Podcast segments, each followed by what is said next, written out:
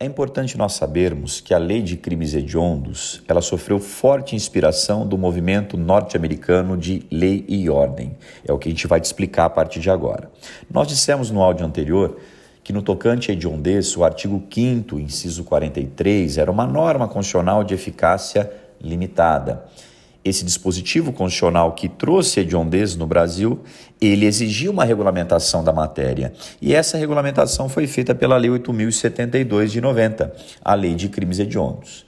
E essa regulamentação aconteceu em menos de dois anos. O texto da Constituição é de 88 e a Lei de Crimes Hediondos é de 1990. Então, em menos de dois anos, o Congresso Nacional reuniu-se e com muita agilidade nós tivemos a promulgação da Lei de Crimes Hediondos. E eu te pergunto, o que será que aconteceu entre 1988 e 1990 que fez com que o Congresso, de forma muito ágil, se reunisse e criasse a lei de crimes hediondos. Bom, o que, que nós temos que guardar para a prova? Nós tivemos dois crimes de extorsão mediante sequestro no Brasil entre 88 e 89, dois crimes que chocaram a opinião pública, que trouxeram um clima de alarme social, de inquietação social. Nós tivemos o crime de extorsão mediante sequestro do empresário Abílio Diniz, na Grande São Paulo, e nós tivemos o crime de extorsão mediante sequestro do empresário Roberto Medina, isso na capital carioca, na cidade do Rio de Janeiro. Esses dois crimes são chocantes por natureza, são horrendos por natureza, mas à época houve uma certa transmissão sensacionalista dessas duas empreitadas. Esse sensacionalismo trouxe o pânico, trouxe o alarme social e, na sequência, em razão desse alarme social, dessa inquietação, nós tivemos uma legislação apressada, feita às pressas, naquilo que a gente chama de terrorismo penal. Desse narrado para os senhores, a gente já extrai quais são os três elementos do movimento de lei e ordem. Quais são as premissas do movimento de lei e ordem? Primeira, sensacionalismo. Segunda premissa, pânico.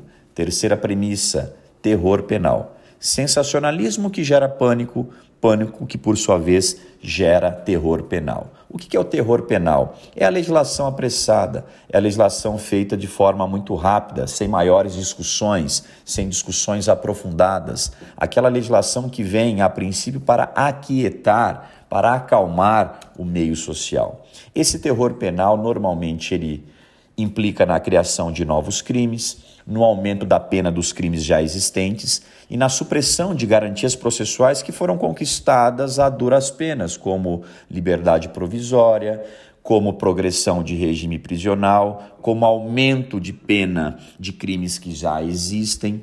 Tudo isso faz parte da legislação apressada ou do terror penal. Então eu quero que os senhores guardem para a prova que a lei de crimes hediondos sofreu forte inspiração desse movimento norte-americano de lei e ordem, cujas premissas são sensacionalismo, que gera pânico, pânico que gera terror penal, sinônimo de legislação feita é, de forma muito rápida, sem maiores discussões. Esse é o movimento norte-americano que inspirou a lei de crimes hediondos.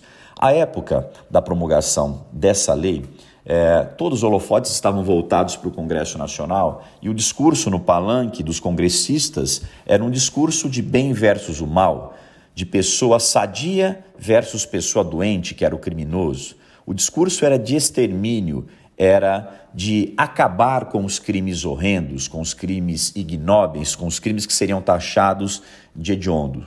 Então, esse discurso é, de terrorismo penal, claro que ele não deu certo do ponto de vista prático. Nós tivemos uma legislação muito dura, terrorista à época, uma legislação que não teve condições alguma de reduzir a criminalidade. Ao contrário, os crimes hediondos de 90 é, para os anos seguintes, eles só aumentaram. Por quê? Porque não é papel do direito penal reduzir criminalidade.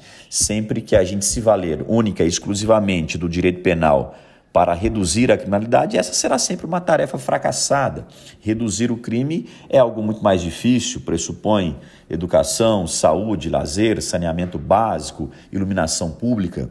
Quando a gente pega o direito penal, criando novos crimes, suprimindo liberdade provisória, aumentando penas, vedando progressão de regime, quando a gente acha que com um toque de mágica nós iremos reduzir o crime com uma legislação dura, é claro que isso é sinônimo de fracasso, claro que isso não deu certo. E nós veremos ao longo do curso que todo esse terrorismo trazido na década de 90, ele foi sendo ao longo dos anos declarado inconstitucional pelo Supremo Tribunal Federal.